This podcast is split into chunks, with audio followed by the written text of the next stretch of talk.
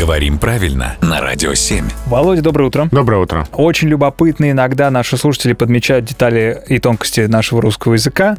Например, чем беспрерывный отличается от непрерывного? Ну, разве что некоторой стилистической окраской. Потому что по значению это одно и то же. Предположим, что у меня с цветами не очень хорошо, не различай их. Давай аккуратно вот эти оттенки ты мне опишешь. А, беспрерывный — это чуть более книжное, что ли, высокое. Это как беспрестанный. Угу. Вот как ты скорее скажешь? Мне непрерывно звонят?